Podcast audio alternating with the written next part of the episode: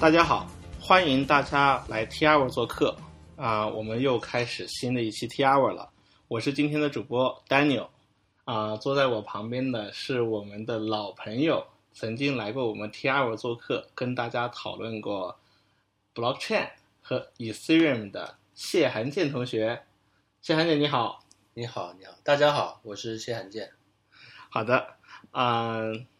我相信可能很多 T R 的朋友呢，很久很久没有听过我的声音了。啊、我现在能回忆起来，我上一次录制 T R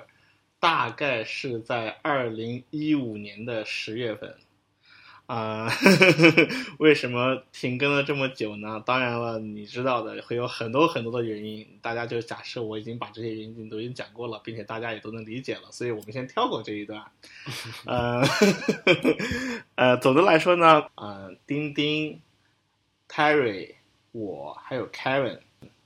好消息呢是现在 Kevin、我和 Terry 我们三个主播呢，现在共同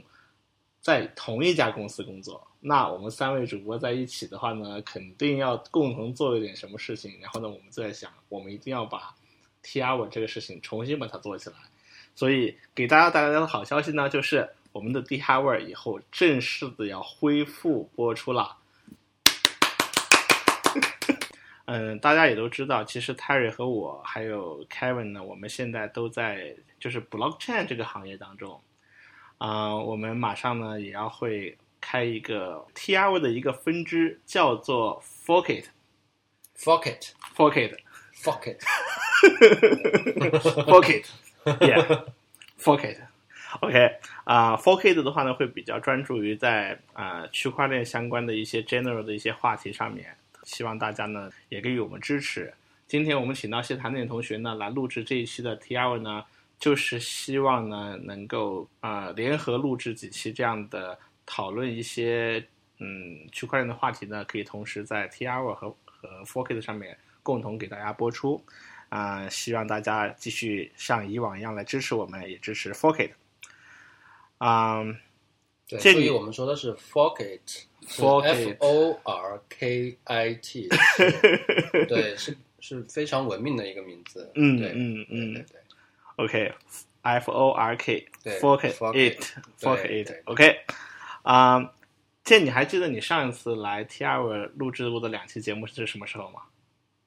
我记得那个是，那应该是一六一五年底的时候，还没有到一六年。呃，第一期是在一五年底，第二期呢是在一六年的年初，在一月份。那个时候呢，其实还处于这以太坊这个东西呢，在国内才处于早期的一个刚刚开始出现的这个阶段。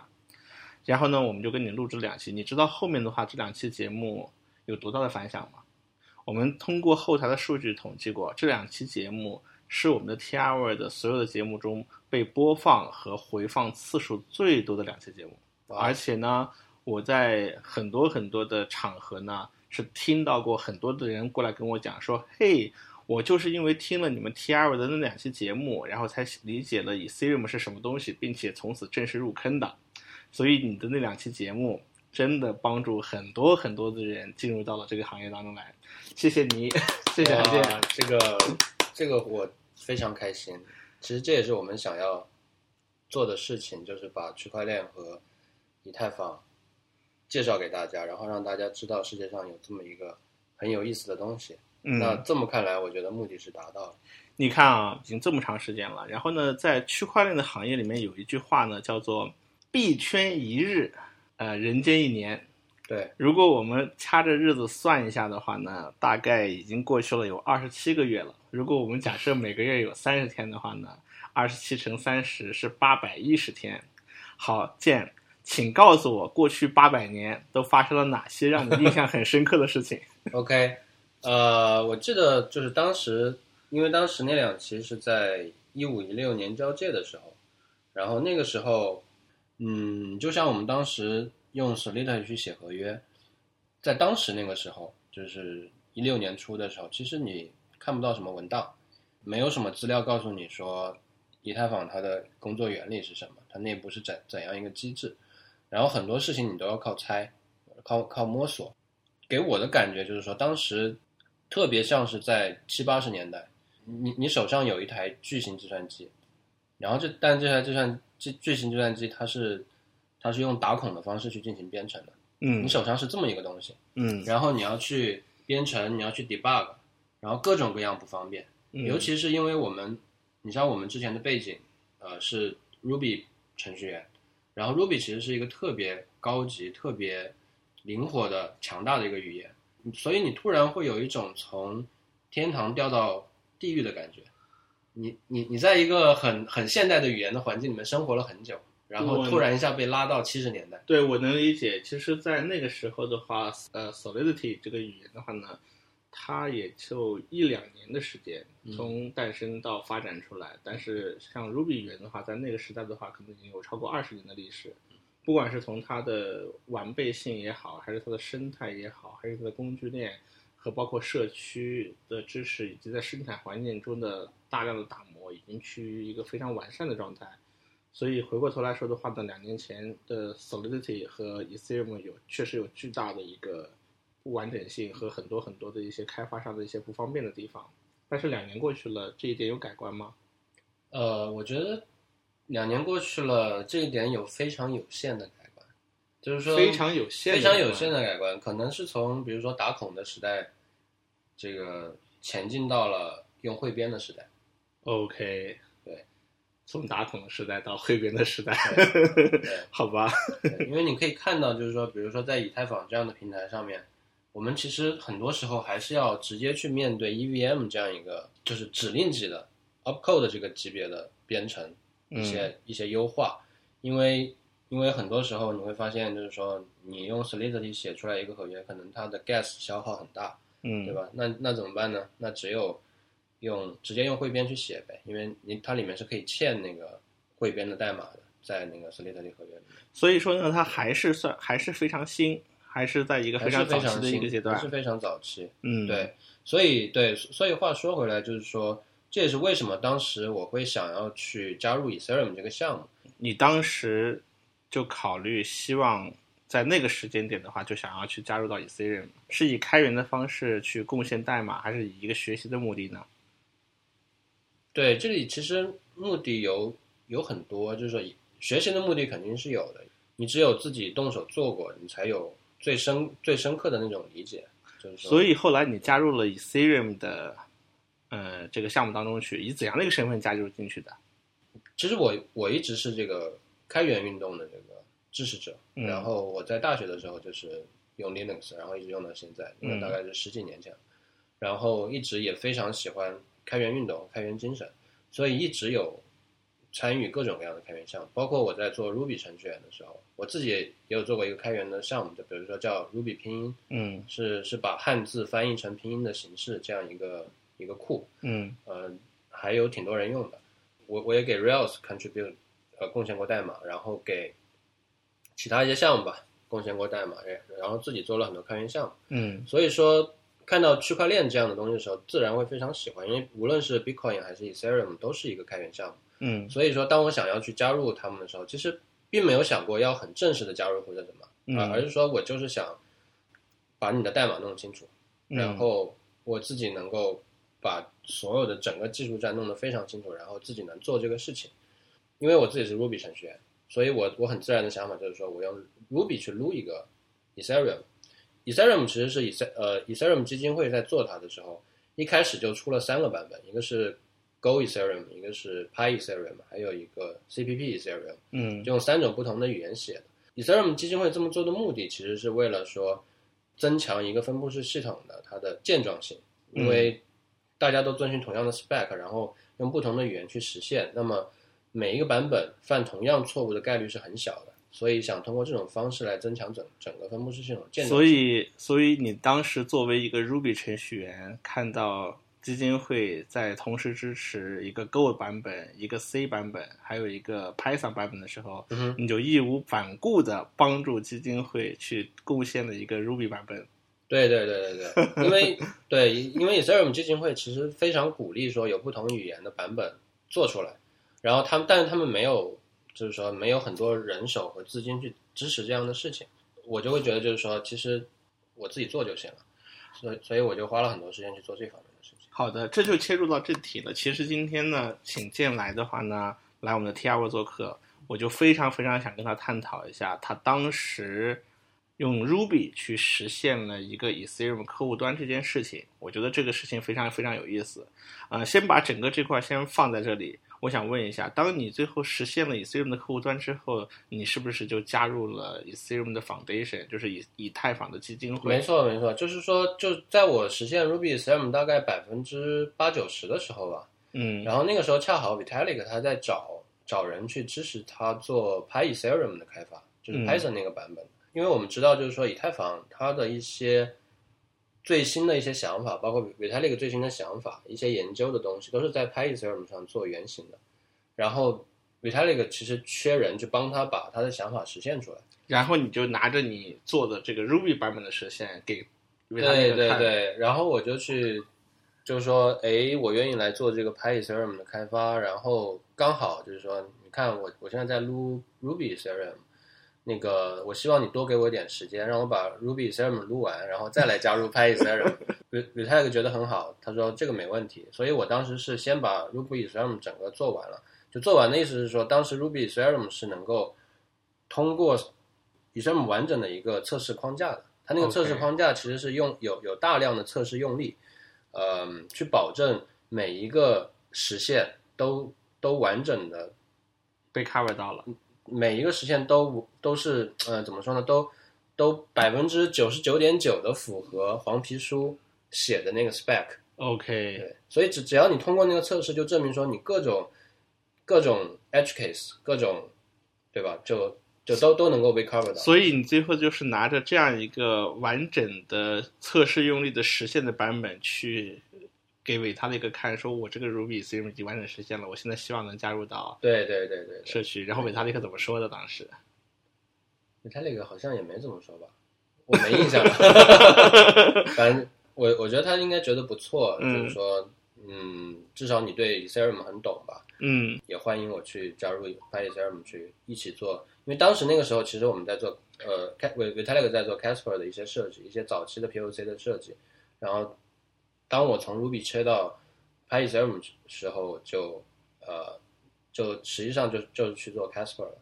对，哦，OK，呃，简单的介绍一下 Casper 这个项目。Casper 是什么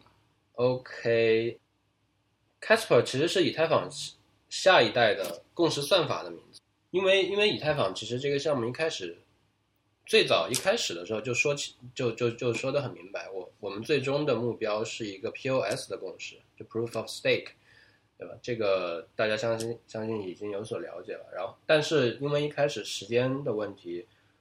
各种各样的问题吧，导致说以以以太坊的团队没有办法在短时间内形成一个成熟的一个安全的一个 POS 的算法的设计。所以一开始以以太坊上线的时候用的是一个 POW proof of work 工作量证明的算法。嗯。那么在以太坊上线之后呢，POS 这一块的工作是在持续的。进行持续的研究的，嗯，所以说这个 POS 算法的名字就叫做 Casper。如果时间上面我我我大概猜的没错，也就是二零一六年的时候就加入了 Ethereum 的很多基金会。那个时候的话，你就已经开始跟维他的一个开始一起，就是加入就开始跟维他的一个一起开始做 Casper 的这个。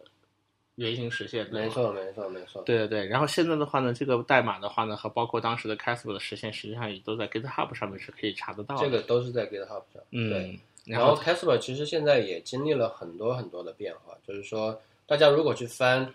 以前的一些关于 Casper 的文章，然后比较现在现现在现在的 Casper 其实是一个过渡版本，就是说我们把它叫做 Hybrid Consensus，是一个混合共识，是 POW 和 POS 两层叠加在一起的一个公式，然后，但是在我们那个时候，就是说一六年早期的时候，Casper 那个时候是 POC three、POC four 的时候，其实是纯粹的一个 POS 的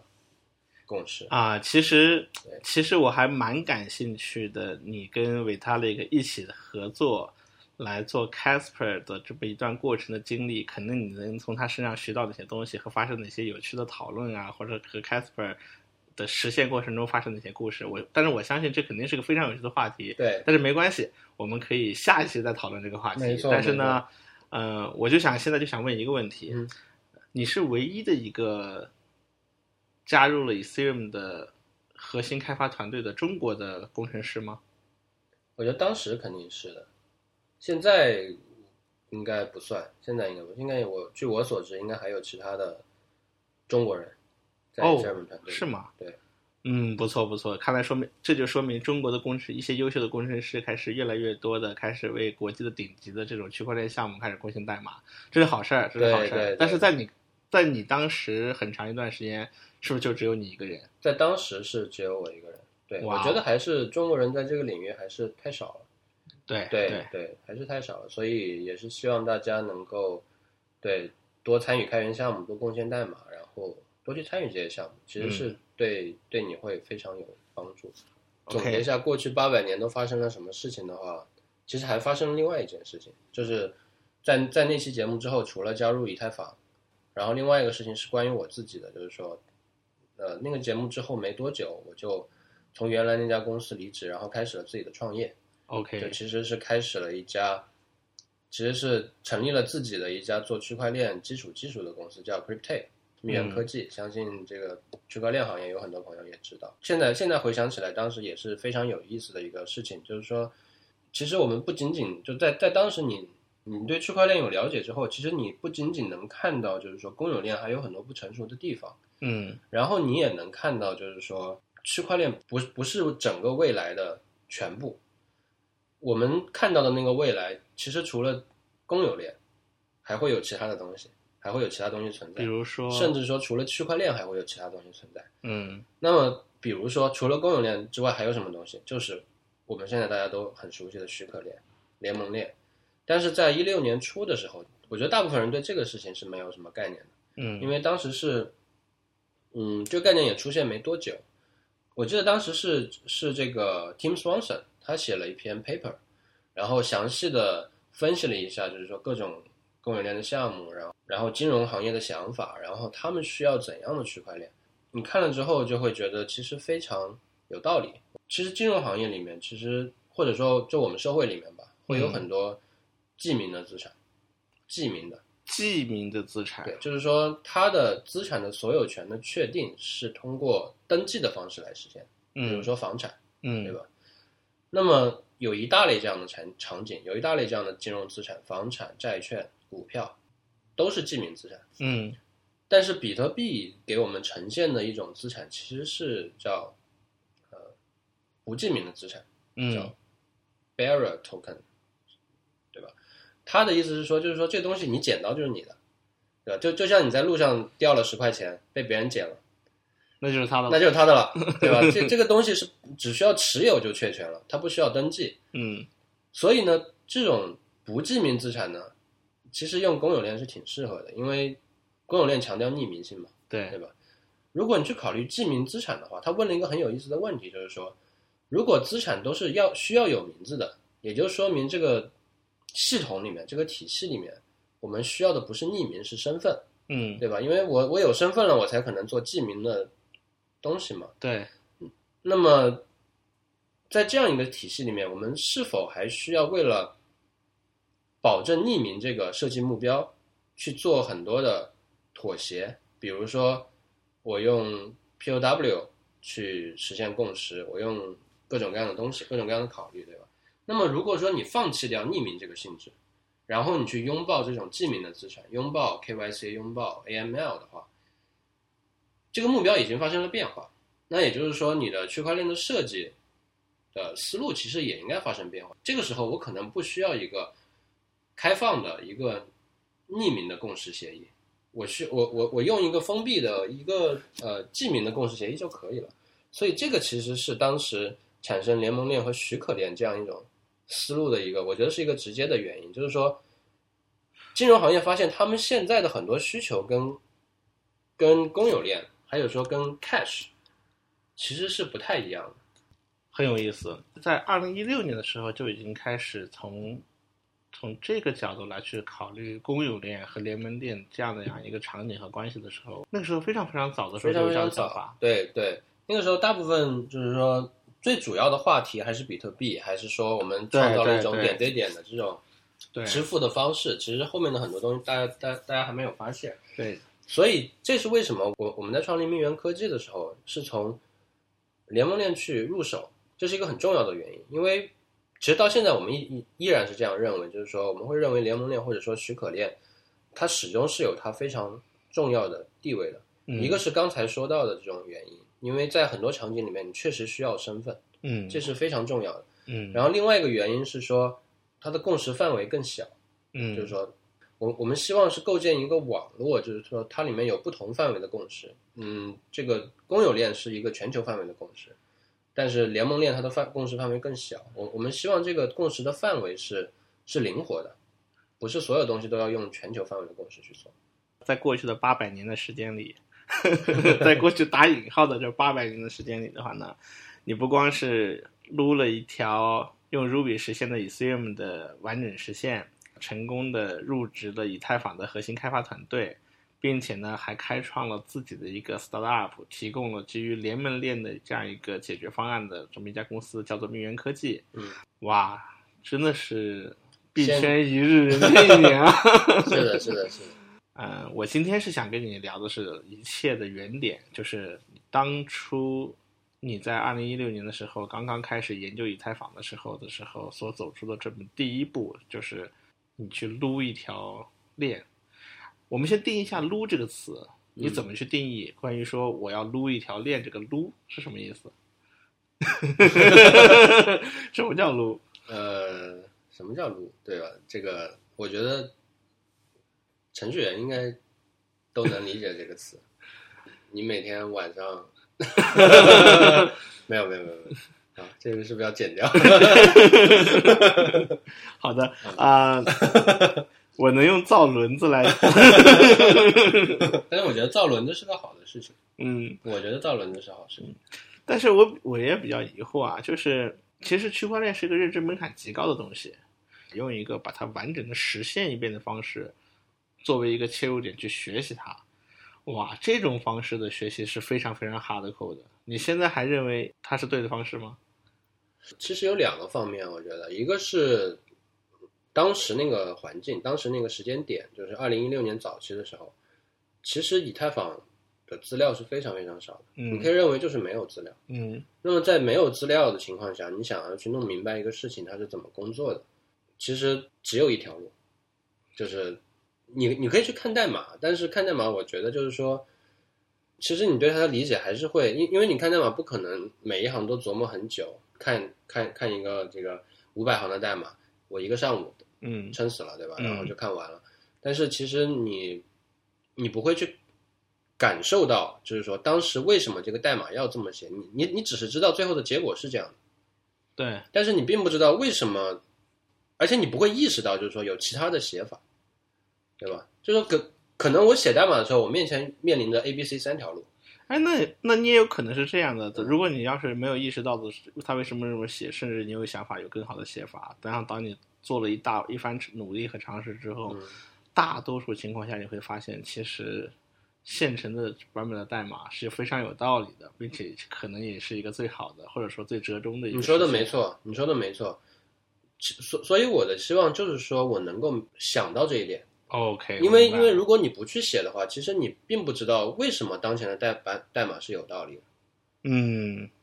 但是你有没有评估过，在那个时候的话呢，你你想要去掌握这些 Ethereum 的一些，比方说比较内核、比较底层的这些东西的时候，要靠用 Ruby 语言去重新实现一遍这个工程难度或者工程量。当时你有没有这么一个评估？有没有在做这件事之前先想明白他大概是怎么体量的一件事情？OK，毕竟你是一个人在做嘛。没错没错，其实没有评估，好直接。这就是年轻的好处。我可以什么都不想，我就觉得，哎呀，我这么牛逼，肯定能搞定他，对吧？哎，那你为什么你为什么不挑一个小一点的目标，或者说简单一点的目标？我们知道，比如说一条链来说啊，Ethereum 这条链其实包含了很多很多东西，有嗯 EVM，、没错。有很多的一些就是很多的很多的东西。你为什么没考虑先录一条比特币？这个也对，确实也是因为比特币呢，就是说我当时其实挺了解了，就是说，因为我们之前做交易所嘛，对对对，对我我们之前做过貔貅，然后这是一个开源的交易所，然后你如果做交易所的话，其实你必须要必须要对各种各样的链都有一些理解，这样你才能做这个 deposit 还有 withdraw 这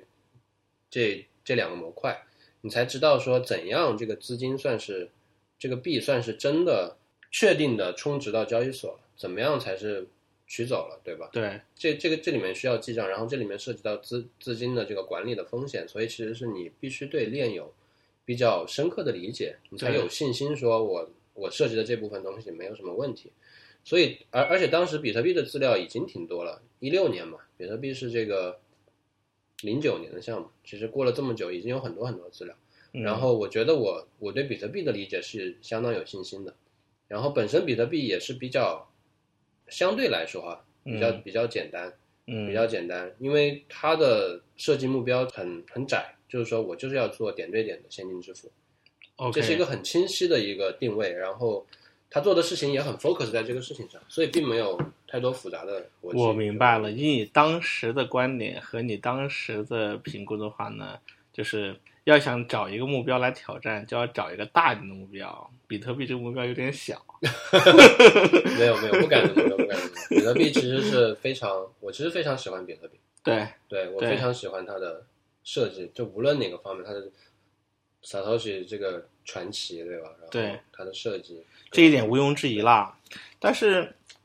就算是你一开始没有去评估一下这个工作的工作量，这个评估的这个目标和实现的这么一个规划的话，等你真的开始做了，比方说做了一段时间之后，我相信你慢慢慢慢的就会有一个清楚的一个轮廓，说整个整个你正在做的这件事情是怎么样一个体量的事情，或者是怎么一个规模的事情，对不对？对对对，就是你你你做了之后，你就会发现，确实是这个东西有点庞大，就跟跟我们以前做的各种项目好像都不太一样。有没有比较沮丧，说万一做不完怎么办？有中间肯定有，因为这个项目我是整个是花了我很久的时间，最后确实没有做完。说实话，因为最后那个网络协议这一边总是有这样或者那样的问题，在一个比较良好的网络环境中，它可以工作，但是当你把它放到公网上的时候，你总是会遇到各种各样奇怪的网络状况，然后啊、当时也会发现，就是说，其实网络上有很多奇怪的节点，就是它不是标准的客户端，它是改造过的客户端，然后会给你发各种奇怪的网络消息，然后你的你的节点就会因为各种奇怪的原因崩溃，对这个你就很崩溃，因为 因还有为因为这个东西是没有，首先没有 spec 对吧？你也不知道正确的做法是什么，然后呢，当你参考着别人的那个实现，我我我主要参考的是 Ethereum 嘛。拍一些人，我参参考着别人的实现，你你实现那个东西之后呢，你发现还有很多参考实现之外的东西，就是你你要去 handle 那些复杂的情况，这个就很很崩溃，因为那你你需要花大量的时间去抓那些情况。那假如说是从一到十来去评估你的工作量的或者说完整程度，嗯你会给它打几分？以完整实现我觉得是八，我觉八得是八，主要是那个对网络层那边我不是很满意，就是说，因为后面也没有太多时间去做这种，就这种事情真的很耗时间，就是你你跑一个节点，而且你要等。百分之八十的完成量的话，我觉得已经非常可观了。对对对，其实就是整个过程，我觉得就是说，其实中间遇到了很多坑。嗯嗯，这整个项目我估计做了有三个月吧，两三个三个月，然后这三个月是非常高强度的开发，就是几乎上是，我我觉得几乎就是七乘二十四小时，因为我我我印象很清楚，那三个月还横跨了春节，对，然后那段时间我的 GitHub 上那个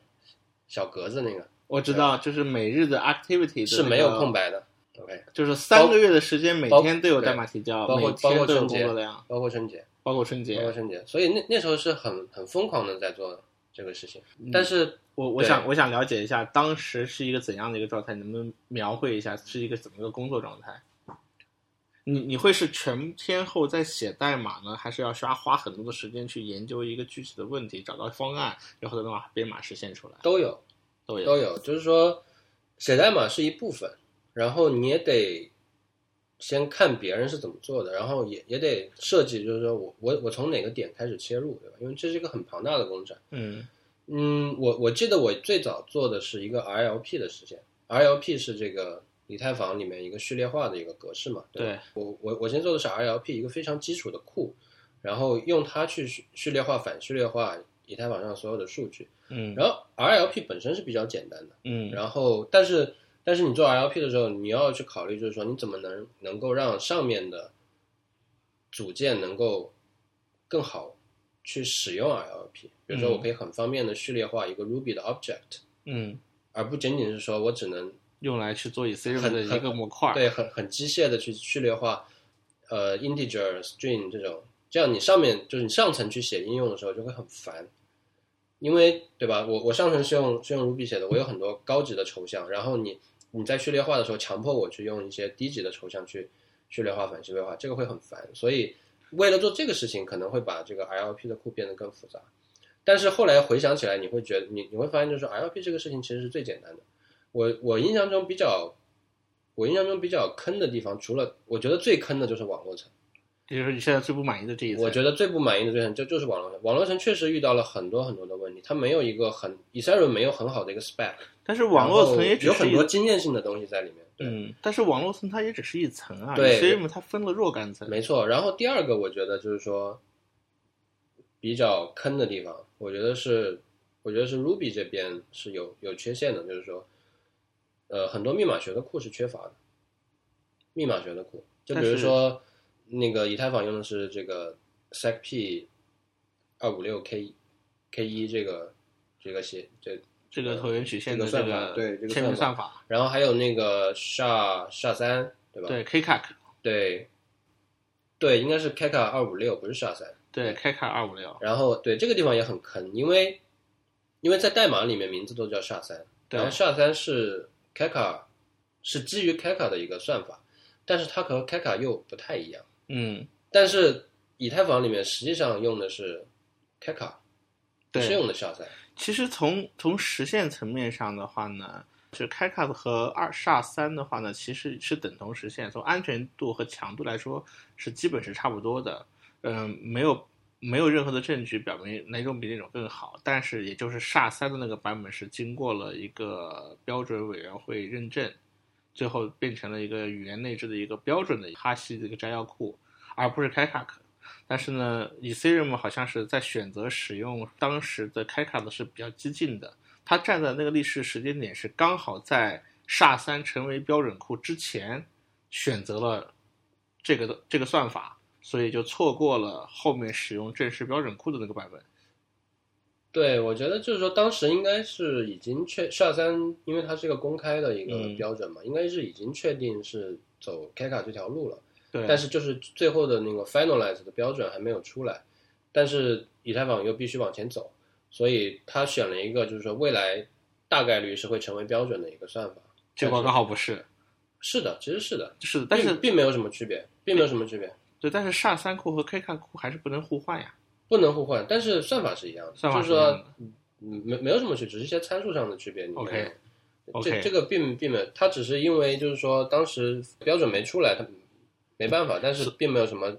并没有什么这个缺陷。所以，但是这个事情的问题就在于说，代码里面的名字都叫 SHA 三，嗯，实际上用的是 Kaka 明白，所以，你。当你当当我在写代码的时候，我我自然会说我应该去弄一个 SHA 三的库来做这个事情，但是你会发现怎么做都不对，因为它不是 SHA 三，它是 Keka。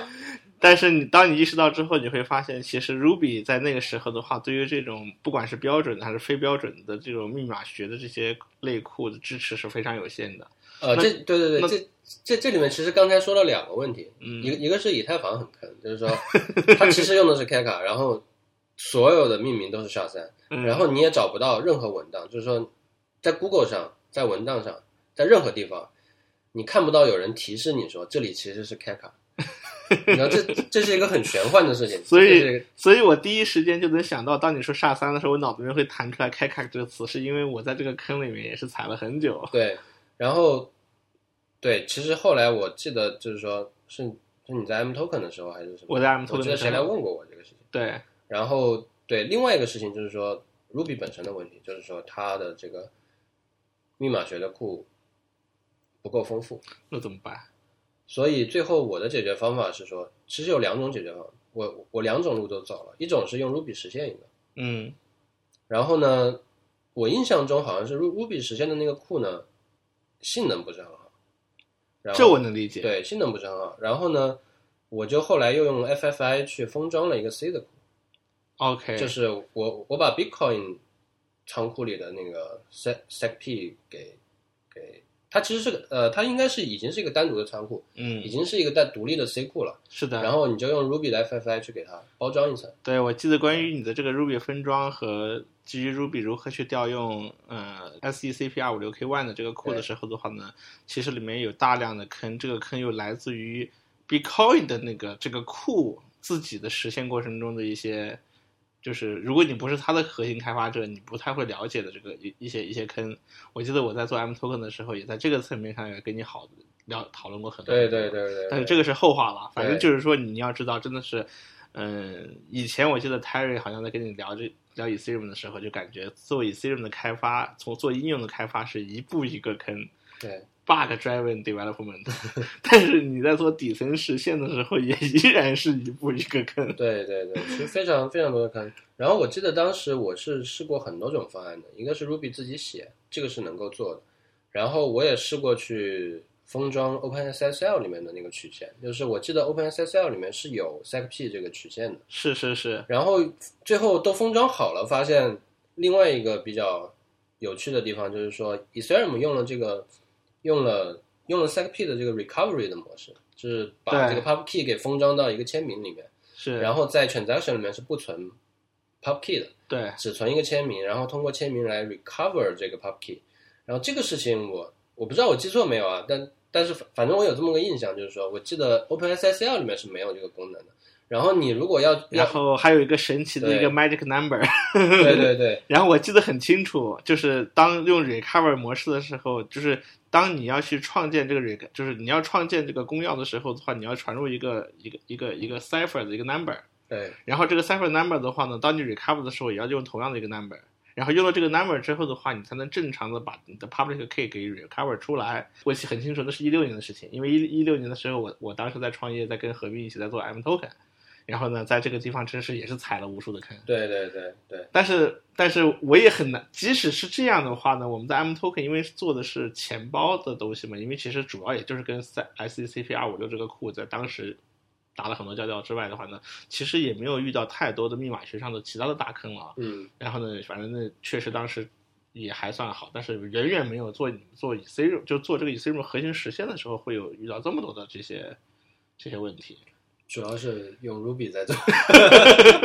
我觉得就这方面来讲，就是 Python 真的是比 Ruby 强很多，Python 的库非常丰富。哎，这个得认，有一说一啊，这个，但是但是你回过头来说的话呢，你已经有这么强，花这么多的时间精力在做这个事儿的时候的话呢，回过头来的话呢，我现在要问你个问题啊，就是手动的去撸一条链出来，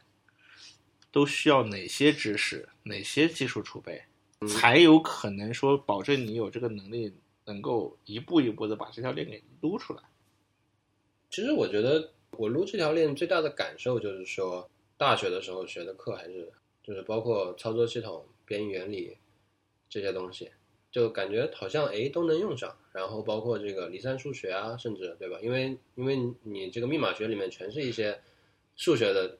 算来算去。哇，我开始后背发凉，这个都还给老师了，怎么办？对，虽虽然说遇到很多困难，但是就最大的感受确实是说太赞了，就是大学没白学。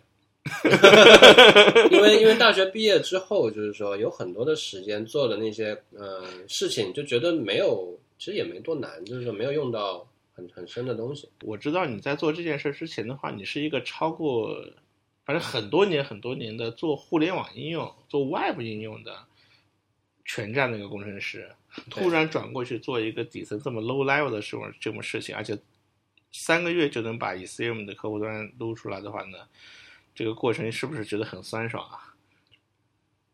肯定是很酸爽，但但是我觉得我我其实是做好准备的，我觉得，就是我我之前是有很多 C 和 C 加加的经验、嗯 j a v a 的经验我都有。嗯我在我在大学的时候，其实最喜欢的语言是 C 加加，然后我当时还是那个学校这个 BBS 上 C 加加的版主，就做过很长时间，然后对 C 加加有很多研究。后来是呃工作之后就去用 Java，然后慢慢的转成 Ruby。既然我能用 Ruby 解决问题，我为什么不用呢？就写起来又方便又又什么？但是我觉得这个其实是工作所限，就是说工作并没有给你很多机会去触及一些需要你用更底层的知识、底层的语言去解决的问题。嗯，对，所以这个是所以你的工作经历和工作经验可能没有太多的储备或者说积累，能帮助你去做这件事情。工作储备没有太多帮助。然后大学的时候的一些打过的一些基础和自己在之前做过的一些 C 和 C 加加的一些经验，会给你带来一些帮助。可能主要的东西，我猜啊，可能还是你在整个这个过程中自己是边做边学的过程中没错，没错，掌握的，而不是事先积累好的。没错，比如说，就是说，在那个时候，我记得就是，比如说密码学这方面，可以给大家推荐一下，就是，我相信现在还有在 Coursera 上面，那个 Stanford 嗯密码学的课，叫嗯就叫 Cryptography，嗯然后它是 Dan Boneh 上的嗯，Dan Boneh 是这个密码学大神嘛，嗯然后当时也是去跟着那个学，然后确实是觉得很有意思，对，然后把课都做完了。你的这一段经历给我感觉就非常有意思啊！不管你之前是有没有什么工作经验的积累的话呢，如果你愿意去做这么 low level、这么底层的这样的事情的话呢，边做边学，只要足够的努力的话呢，并且能坚持下来，这件事情依然是可以做得到的。我觉得这是对我来说这是可以做的非常有对对有意义的一对对对对件事情。从第一行代码开始撸，是直到三个月后这个代码才跑起来吗？呃，那倒不是，我觉得这个方面就是其实是得益于十几年的工作经验了。就是说，嗯工作给你带来的其实是工程方面的经验，就是你怎么工程化的去推进和实现一个东西，对吧？嗯这个是大学教不了你的。对，那么咱们做 Ruby 的嘛，就是对 TDD 啊、BDD 啊、敏捷开发、Scrum 什么一套东西都玩的还挺溜的，对吧？是啊，是啊，我我在做 Ruby Ethereum 的时候，其实也是把这些工程化的呃工程上的经验吧，其实用的我觉得用的还还挺舒服的，就是说不停的迭代，不停的从小的东西开始，不是说我从第一行代码三个月之后才跑起一个东西你。是一开始先做一个能让它以某种程度能够先自己能 run 到某一个状态，然后再持续的再把它变得越来越模块化。没错，没。错，没错，没错，没错。哦，是这样做的。。对对对，那你回过头来讲这个事儿的话，那有没有比方说大概有几个里程碑？这个我可能记不得。那那我就问你，就是什么时候做到了可以跟主网去做数据同步？跟主网做数据同步其实是比较后期的事情，因为网络网络是最后去做的。一旦你能正常的跟主网做数据同步了，即使你不参与共识嘛，因为嗯参与共识之前，以现在的主网络的话是只有矿池才能做的事情，嗯嗯所以大多数的节点的话能实现出来，能够跟主网去同步数据，嗯它就已经是做到一个相对完备的状态了。嗯，那已经是相对后期的事情。嗯我觉得做到这一点上来讲的话，是应该是一个非常大的里程碑。对对对，这个其实是比较后期了。就是说前期你的里程碑肯定是首首先网络层肯定是 mock 掉，mock 掉的，对你就是就是内存里面几个进程对吧，或者说几个线程相互之间能通讯就行了。OK，我就模拟几个节点嘛，嗯。就把网络层给 mock 掉。然后一开始比如说有 RLP 对吧，然后最早的里程里里程碑可能就是你输入一个 transaction，然后看它这个序列化之后的格式能不能嗯。对上。然后再后面就是你去实现这个数据结构，实现这个 block，实现 transaction，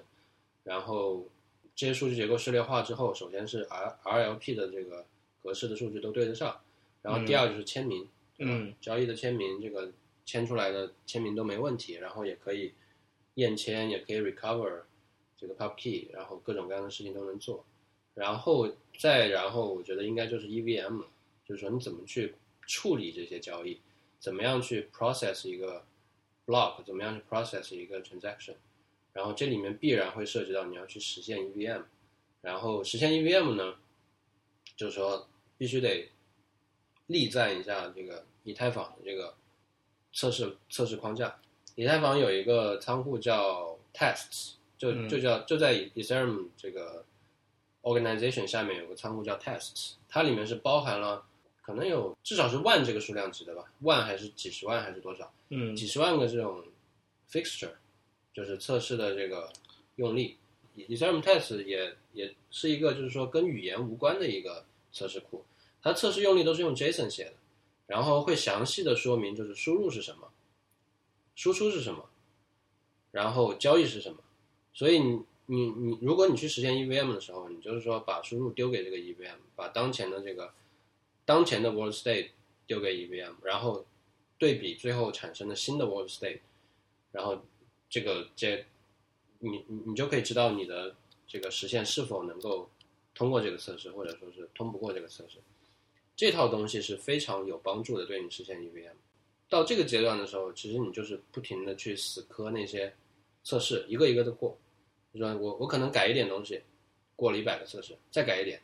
过了一千个，再改一点，过了一万个，再改一点，哎，只只能过五千个了。哦，那很有意思。这个 progress 的话，通过测试反馈，你是有可以可以感知到的，像个进度条。对对对对对，到最后的话，把所有的测试全部都能过去。没错没错，EVM 就是 fully ready。fully compatible，对，fully compatible 的状态。对，我记得就是百分之百通过的时候，我是非常非常兴奋的，然后 还还发了条推特，呃，Twitter。然后我另外一个很兴奋的是说，我的 Ruby EVM 的实现比 PyEthereum 那个 EVM 快挺多。为什么呀？是因为你做了很多优化吗？为什么？我觉得是跟就是说程序就是代码的写法是有一些关系的。嗯，说肯定有优化，然后对各种各样的原因吧。所以性能好不好的话，主要看架构，而不是看语言。对，其实架构非常重要，架构非常重要。其实语言程度上，可能 Ruby 还慢一点吧。哇，这太有意思了！哎，那共识协议这块呢？当时在做的时候，实现的时候有没有什么问题，或者有没有什么坎坑在里面？共识协议好像还倒好，就是我我现在忘记我我猜测应该是在 EVM 之后去实现这个 POW 那部分。嗯，就是说那个是一个单独的一个仓库，呃，叫。叫 e s a s h 吧，就是说 Ethereum 那个算法叫 e s a s h 对对对。然后我记得我是先用 Ruby 实现了一遍，嗯，就是生成那个大的那个那个叫什么文件，DAG 还是叫什么？对。然后对对对，一一一个大的文件，然后去反正用各种各样的方法吧，去生成那个去找到那个 nonce，然后用 Ruby 实现了一遍，然后发现 Ruby 还挺慢的。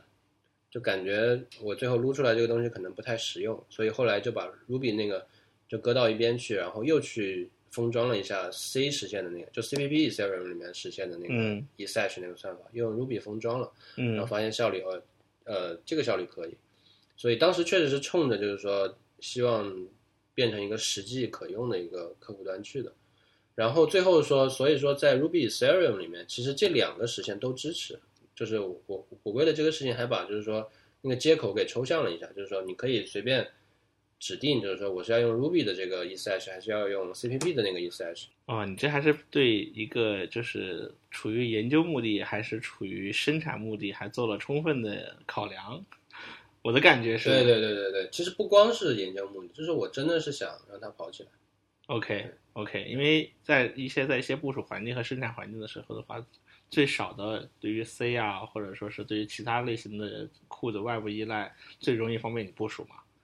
哇，那整个这个过程，我感觉听起来从头到尾都是 hard code，就是非常 hard 的模式。对对，其实遇到挺多问题的。对，就最难的，让你觉得就是网络这层是最难。对，就是说这是一个很有意思的现象，就是说我我觉得在整个分布式系统这个领域都是成立的。嗯，就网络会带给你很多的。不确定很多的惊喜，因因为我们之前做的都不是分布式系统，我说实话，对吧？是，都是一个受控网络环境内的一个系统。你其实是在跟大概率确定的事情打交道，然后当你在一个分布式系统，尤其是在公有链这样一个开放的环境里面的时候，你是在跟不确定的事情打交道。嗯，这是一个非常有意思的一个转变，非常有意思的转变，就是我觉得就是说很多。以以前做就比如说做互联网服务的这个开发者，转到区块链的时候，我看到很多人会有一一段时间，他这个 mindset 是还没有还没有还没有转过来，因为因为你已经习惯了，我假设大家都是好人，对。对吧？但是其实我们现在的编程环境是大家都是坏人，你必须做这个假设，在公有链这个环境里面，嗯，然后不仅仅是说什么百分之五十一攻击啊那种都是很成本很高的事情了。对，就其实，在网络层，在你们看不到的地方，是暗流涌动的，是有各种奇怪的事情在发生。对对对对对，真的是这种感觉。就是说，你想在一六年的时候，很很早期的时候就已经是这样了，现在其实更是这样。所以你你能看到各种各样黑客事件的发生，这个绝对不是偶然，不是偶然，不是偶然。这么 hardcore 的模式，整个的实现过程会不会一直是一种非常的 depression，非常的压力和伴随着沮丧呢？然后少有的完成了里程碑以后，让你觉得自己非常非常开心，没有沮丧，没有沮丧，没有沮丧，我就是这个，我觉得是很清楚。我我觉得是整个一个很兴奋的过程。整个是个很兴奋，整个是个很兴奋的过程，否则就是说，我觉得也没有动力。大过年的也非得去录代码，这个事情我记得很清楚，就觉得太爽了，你知道吗？就是说，哎呀，怎么怎么大学四年没白混，终于找到有意义的事情了，这种感觉。为了给大学四年一个交代，这也太……呃，我觉得这跟个人性格有关系吧。就是说，我做很多事情其实没有特别的目的。就是而而而且我觉得就是说人生可能有意义有意义的事情是你做的那些没有什么目的的事情，就它常常会带给你很多的惊喜。我自己的一个看法。嗯，回过头来再说，收获肯定是蛮多。回过头是收获很多。我们讲讲你现在感觉这做这件事情最大的收获和给你最大的改变的是哪些？我觉得最大的收获是说。对创业的帮助吧，对创业对创业的帮助，就是说，我觉得最大的收获是对，是让我看到了一个未来的世界。对，因为首首先就是说，你去撸这个链的时候，你会做大量的研究，嗯，你不仅仅是撸代码，你会看很多很多的东西，对吧？包括你会去思考很多很多的东西，其其实会挺本质的。我觉得就是说，然后跟别人交流，对吧？包括就是说，在这个过程中面，中间很很幸运的能够。碰到 Vitalik，很幸运的能够碰到以太坊这个团队的一些人，对吧？嗯，然后跟他们交流，了解他们怎么想，他们怎么去看待未来，对吧？这个我觉得这个是对对你的帮助会非常非常大，然后也是让你会非常至少让我非常开心嘛，就是说认知升级了，大学没白学，大学没白学，而是说你会看到一个技术占有非常重要地位的未来。其实就就你觉得就是说，通过技术，通过科技是能够去改变很多事情的，是能够去做很多事情的。你会对这个事情很有信心，然后你就会去很坚定的就去往那个方向去走。我我现在决定会把这一期的 podcast 放出去之后，它的标题叫做“我是如何撸出一条以太坊的区块链的”。我是如何撸的？我是如何撸的？副标题是“我的大学真的没白学 ”。啊。整个这个过程，其实你是在一种很微观的层面上，在非常非常低调的一些很 low level 的层面上的，跟跟代码去打交道，再去跟协议去打交道，然后把整个这一部分全部走过一遍以后，最后跑通之后，然后呢，话你你告诉我你的结论是你看到了一个更更好的一个，或者说更理想的一个技术的世界，嗯，这是让我觉得挺不可思议的。这个很有意思，我觉得这个非常非常有意思。嗯嗯嗯，我是，而且我觉得就是说，因为区块链真的是非常非常大的一个东西，就是里面涵盖的学科，嗯，涵盖的东西很多，包括这个就计算机这方面来讲，对吧？这个分布式系统啊，密码学，P to P，P to P 网络，然后编译原理啊，编译器，各种各样的东西你都能涉及到。嗯，所以这个东西就非常有意思。然后经济学，对吧？往往上。往上说经济学、博弈论，各种各样的东西。对，然后你会看到，就是说，确实就是说，你你研究的越多，你会发现，就是说，他研究的是咱们整个社会？这个我们我们的人类社会这个系统是怎么去运作的？然后给你，首先是把你的视野变得非常非常的开阔，然后告诉你这个世界上有这么多东西很好玩，而且他们在某种程度上是相通的。嗯，就是从你。就是说，你在你在计算机系统架构这方面的设计，然后你其实你可以去对应嘛，对应这个人类社会的整个系统的设计，嗯，然后他们之间有哪些是相同的，有哪些是不同的，然后整个这样的一套东西混混在一起，然后你会发现就是说，哇，还有这么多有意思的事情，对，然后另外一个我觉得就是说，当你能够看清楚那个未来，然后你又知道底层很多细节，你知道现状的时候，其实你能够明白，就是说未来和现在的中间的 gap 有多大，对吧？就是说未来非常美好，但是它离我们真的挺远的，然后中间有很多很多事情要去做。那么未来会是你一个很很坚定的那个目标，但是你要去实现那个东西，你必须得想出一条可行的路径出来，一步一步一步，中间可能有一百步、一千步、一万步，我能，但是我能理解你想说的你。你必须一步一步走过去，而不是说我们现在好像就已经在未来了，我们就已经跳到那儿了。嗯。我，觉得这个对于创业的帮助是非常非常大的，就是说你明白，你你你你能够就是说很很实际的去想那条去去找那条路径。对我觉得作为就是做过创业者的时候，对这一点的产感受都非常深刻，尤其是技术型创业，对。而且尤其是在一个很多不确定性的一个环境下的时候，如果你是认真的去扎的非常非常深的时候，对于这个东西的底层的理解非常深刻的时候，你在浮出水面的时候，再看你像未来的时候这条道路的时候的话呢，你的感触尤其尤其深刻。对这个很难去解释啊，但是我们做技术创业的时候，这种情况真的是一而再再而三的发生。对，嗯，其实这个也决定了，就是说为什么我们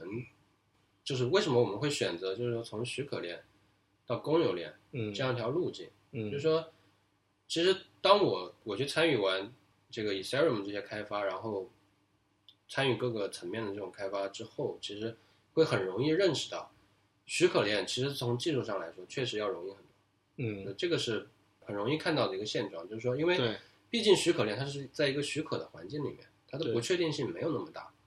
对吧？那么你去做很多事情，其实要方便很多，包括架构的设计啊，很多细节的设计、方案的选择都会容易很多。对，所以说，我们能够认识到，就是说，公有链其实非常难，它的各个方面涉及的东西其实超过很多人的想象。对，然后在你准备不足的情况下，贸然去做这样一个事情，其实是很难、风险很高的一个事情。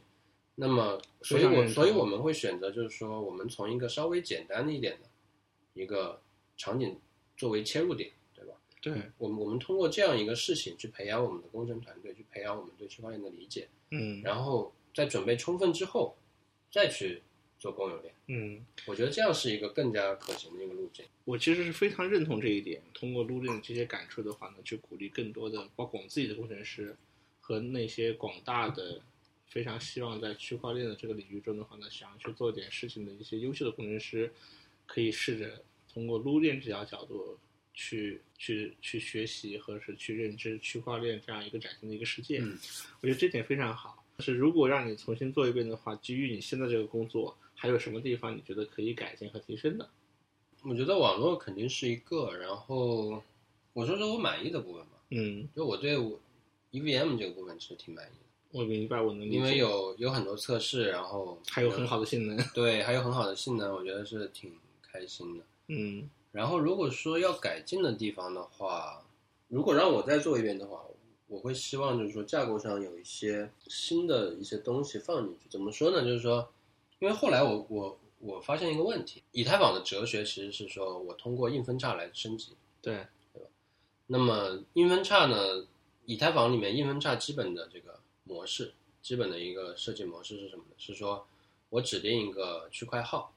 对，然后在这个区块号之前，我是怎么样一个处理逻辑？在这个区块号之后，区块高度之后，我是怎么样一个处理逻辑？对，然后呢，代码里面其实有不少这样就是 if else 这样硬编码的东西，对，这个是我当时就是很受不了的一个东西，但是又没有想到很好的方法去抽象掉它。我再做一遍 Ethereum Ruby Ethereum，我一定会想办法把它处理掉，就是说避免这些 if else，然后怎么样用一个比较优雅的方式去处理它。嗯，对，我能明白。对，其实以太以 t 的每一次大的版本升级，从 Frontier 到 Home State，再从 Home State 到下一个阶段的 scenarity 都是有这样的 if else，在哪个区块版本号之后的话呢，完全去 apply 一套新的代码，但是在的高度没有到那一块或者同步的时候他要去执行老的代码，这么老的代码和新的代码像两份拷贝，通过 if else 把它给区隔开，没错，确实是一个在看代码的过程中非常非常让人觉得有点儿不舒服的地方有方，点不舒服，非常不舒服的地方。我明白你的意思了，所以我们。对对，其实我们现在就是说做做底层也会反过来想，嗯对吧？就是说，如果我们以后要用硬分叉，嗯或者说如果我们要有一些其他不同的一些 governance 方面的设计的话，我们底层需要去怎么样做一些比较漂亮的支持，嗯就是说，不是每次就是 if else 这种方式，然后可以用一个比较优雅的方式来处理这些问题。嗯所以对，这也其实也现在也会反过来这样想。嗯，其实有有一点我是知道的啊，就是但是可能很多听众不知道，可能听到现在很多听众只是觉得你用 Ruby 把 Ethereum 的客户端重新撸了一遍，但其实你应该说是做链这件事的话，你撸的不止一遍，对不对？你到底撸过几遍？对，因为呃，对，Ru Ruby 是一遍，对吧？然后其实后面确实还有还做过一些其他的事情吧。但至少说，比如说在 Python 这边，嗯就是加入 Ethereum 之后，用 Python 其实有写了很多，嗯包括写 Casper，写很多嗯东西。对对嗯对，几遍这个就呃数不清了。三四遍吧，也三四遍也没有那么多，Ruby、Python 还有还有其他的吧。蜜源的这个 Theta 的这个产品的技术栈的话，主要是 Rust 语言，对吧？没错，然后呢，也就相当于的话，它其实你已经是不管是 Ruby 做一遍，Python 做一遍，用 Rust 做一遍，其实你是最有资格来去评判不同的语言在做这件事情过程中的一些一些一些差别。嗯。为什么没有 Go 啊？我说一下，就是说我我们选这几种语言的考虑吧。其实 Py Py 和 Ruby 其实非常好理解。对，Ruby 是因为我自己的背景，然后觉得需要有一种新的一个实现。嗯然后 Py 其实很好理解，就是说 Ru Ruby 和 Py 其实都一样，嗯就是说做原型很方便，嗯然后反正功能有了，功能可以很快的实现出来，嗯这个就是它最大的一个目的，就是用用用 Ruby 和 Py 最大的目的。然后用 Rust 没有用 Go，我觉得有几个方面的原因，就是说，首先 Go 是一种有 GC 的语言，我们希望追求的是最极致的一个性能。嗯这个东西 GC 和最极致的性能是有冲突的。对对，我希望的是不仅仅在架构上，我们可以去实现高性能，我们在这个架构的每个具体实现的细节里面，我们也去追求最高的性能。嗯我们想做的是一个最极致的东西，嗯就是就是世界第一。呃，我们做 Theta 的时候，目标就是世界第一，然后我们也觉得我们能做到这一点。然后我觉得现在 Theta 确实是性能，我没有觉得有谁性能比它好。嗯我觉得其实这方面是有影响的。然后另外一个原因是说，Rust 是一种比较现代的，吸收了很多现代语言特性的语言，我非常喜欢它的设计。嗯就是因为我在做 Ruby 程序员的时候，其实花了很多时间去研究 Haskell，非常喜欢 Haskell。Haskell 是一种非常数学的、非常纯粹的一种语言，它是这种 functional，然后追求 pure pure functional programming。Haskell 的这个哲学就是说，avoid success at all cost。就是我，它是一个很学术派的语言，它我我不想成功，我就是要美，对吧？我就是要漂亮，这就是我的哲学。然后所以说，Haskell 就是它的美是让你震撼的那种，就是说，哇，你太美了。但是你要我用了用到工程里面，我会觉得好像有点 过了，对吧？就是你你因为这这不是你追求的东西嘛。但是 Rust 的出现就让你觉得这个东西就是我想要的，就是我我把 Haskell 还有就是说 OCaml，就是说最近十年二十年这个类型系统这方面的进展研究成果，我都吸收过来。嗯然后我又去追求 C 加加的这种性能，我又去结合一些就是说 functional 的东西，嗯这个我觉得就是哇，完全就是你怎么知道我是怎么想的？你就就这种感觉，我想的就是这个东西，你你把我想的东西全都全都做进去了，这东西太牛逼了。当你看到就是说你你在 Rust 里面，Rust 里面是可以写非常高高阶的一些语法的，就是对你你看上去会很像 Ruby，甚至是然后你看到它看起来像 Ruby，就是通过编译器的一些技巧把它编译成一种非常高性能的汇编代码的时候，你会觉得这个东西太牛逼了，我靠！所以我我觉得这是为什么，就是 Ruby 社区有很多人转向 Rust，包括我们认识的雅虎达，对吧？对对嗯对，超级大神这种，对直接去 Rust 搞。对反正我自己也非常非常喜欢，然后最近也把自己就是搬移到了，哎呀，我我说这话有点政治不正确，因为我本人还是 Ruby 社区的一个观点，这段我不能放。对，反反正我我是觉得我我肯定是个 Rust 的吹了，对。但是我觉得 Rust 和 Ruby 是这个非常有血缘关系的语言，对对对，为什么呢？嗯嗯为什么吗？啊、因为他们都姓 R，你说对了一半，还有因为他们前两个字母是都是 RU，是不是说对了一半？说对了一半。对，然后这是一个方面吧，就是说，我觉得 Rust 就是我觉得它非常好。然后第三个方面是，我觉得它非常有潜力。嗯，这个有潜力是几个方面。首先，Rust 本身是有是一个社区推动的一个语言，对，这个事情本身和区块链是非常契合的。嗯区块链的项目其实也是社区推动的，然后通过比如说 EIP 啊、BIP 啊这些提案去推动的，对吧？嗯 Rust 其实也是，Rust 是是 Mozilla 基金会支持的一个项目，然后它有一个 Rust 社区，然后有呃在 Rust 里面叫 Rust RFC 吧，应该是对是也 RFC，也也是各种提案去推动这个语言的演化，对通过社区的力量去推动。对这个我非常喜欢。我觉得就是说，开源项目还有就是社区的力量是非常非常强大的。虽然说它一开始可能给你的感觉很弱小，就是它的这个产品给你的感觉很弱小，但是它的生命力是非常旺盛的。嗯它是一个开放的语言，它有一个开放的社区，它的整个的这个 Rust 的背后的这套工程上的东西、嗯，流程上的东西，我觉得做的非常好。你们在蜜源通过用 Rust 重新实现的这一套呃叫做 Theta 的这一套联盟链的 blockchain 的这个 solution 的这一整套的代码和这个产品的话呢，在 GitHub 上都是开源的。都是开源，那 OK，那非常好。那如果要是对这一点有感兴趣的听众的话呢，也可以线下呢去在 GitHub 上做学习和研究，我觉得这也非常好。嗯、我们今天谈了这么多，从你们当时做链的这一段经历和收获，从 Ruby 到 Python 再到 Rust，然后呢三遍到四遍做链，哇，你真是一个做链方面的一个 专业户。Anyway，Anyway，这是一个褒义词啊。嗯，我们今天的这个 podcast 的话也要接近尾声了。其实我还有最后的一个问题啊，通过自己手撸一条链出来，然后让它能 work 能 function，是一个学习区块链的一个非常好的方式。那么，如果我们都相信这一点的话呢，能不能给一些后面如果还想通过这种方式去学习的这些人呢，和一些工程师的一些建议和一些意见？我觉得其实现在来说，撸一个链其实确实是比较种方式，就是说时间成本是很是比较高的。对，呃，但是我觉得学习的效果是最好的。这个我觉得看在于每个人自己的取舍。嗯所以我我前面也说了，嗯，你如果要撸一个完整的一个实现的话，我觉得现在可能还是会需要当初那么多时间，因为一个方面来说，你你能获得的资料更多，你能参考的东西更多，但是另外一个方面来说，以太坊和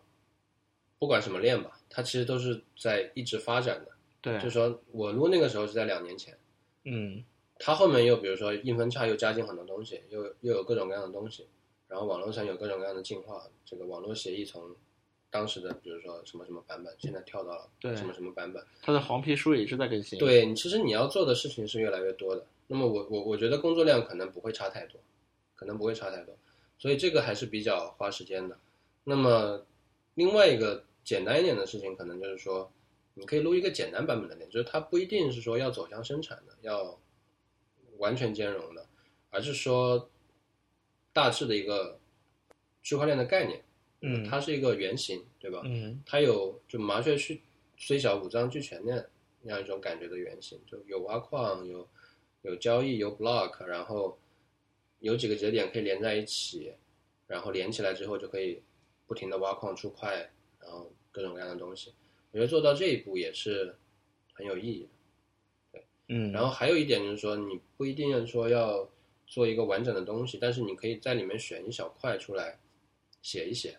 我觉得这种也是挺有意义的一种练习吧。就比如说 ILP，对吧？嗯或者说我要实现这个 Merkle Tree，嗯或者说我去实现 Merkle Patricia Tree，嗯呃，这种这种小的点，其实你弄明白之后也是很有意义的。我能想到的，刚才讲的，比如说还有就比如说钱包里面的这个私钥的加密，对，那个加密 ECM 存下来的。叫做 Keystore V3 对对的这对对对个协议加密，对对对，这里面其实有很多小的点可以去没错没错一个一没错。个玩，对，就就就有点像小的编程挑战那样对，而且其实这些小的这几个点的话呢，如果我要是猜的没错的话，大概也就是四个点、五个点，不超过六个点的话呢，都玩一圈的话，整个这条链的底层的知识框架的概念就打通了。对对对，最后是能连起来的。对，最后都能连起来。啊、非常好，非常好，非常感谢健今天跟我们分享了这么多有趣的故事和经历，太有意思了非。常开心能跟大家分享这个。嗯，好，我们 T R V 有一个传统环节呢，每次邀请到嘉宾到最后的环节呢，啊、都要有一个叫 pick 环节，让这嘉宾给大家带来一个他推荐的一个什么东西，一本书、一部电影、一段音乐，或者说一个他觉得好玩的东西带给大家，作为一个临别的一个小小的小礼物送给大家。那见，今天你会给大家带来一个怎样的 pick？我就推荐一下一个特别好的一个 特别好的一个资料吧，嗯就是说大家有兴趣的话，可以去看一看 Novos 的白皮书。Nov 应该严格来说应该是 Novos CKB 的白皮书。Novos 是我们现在在做的一个公有链的项目。，Novo CKB 的白皮书呢，其实谈到了很多我对 BTC 还有 Ethereum 的看法，然后也有一些就是说区块链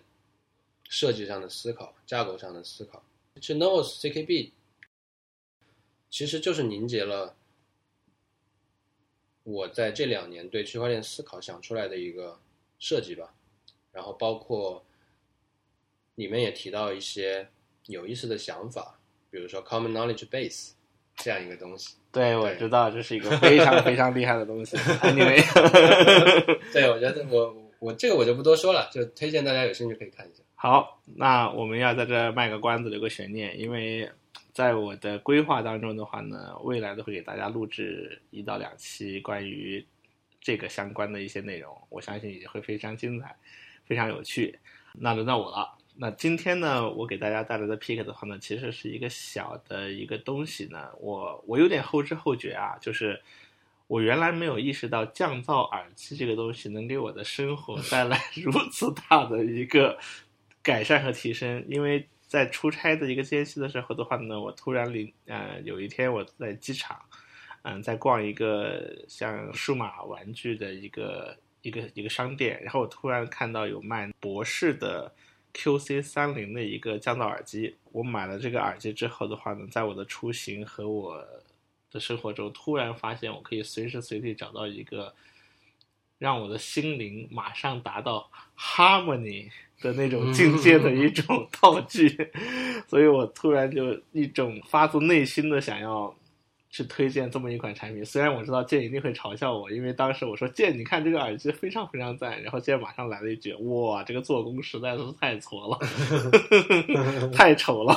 但是它真的很好用，它真的很容易让你很快的达到一种安静和内心的平衡，所以我要强烈的推荐博士的 QC 三零这款蓝牙无线降噪耳机，这是我今天的 pick。嗯，你要是有反对意见，你可以保我没有留。反对意见。好，谢谢大家，再一次感谢大家来听我们今天的第二个节目，呃，下期再见，谢谢大家谢谢大家。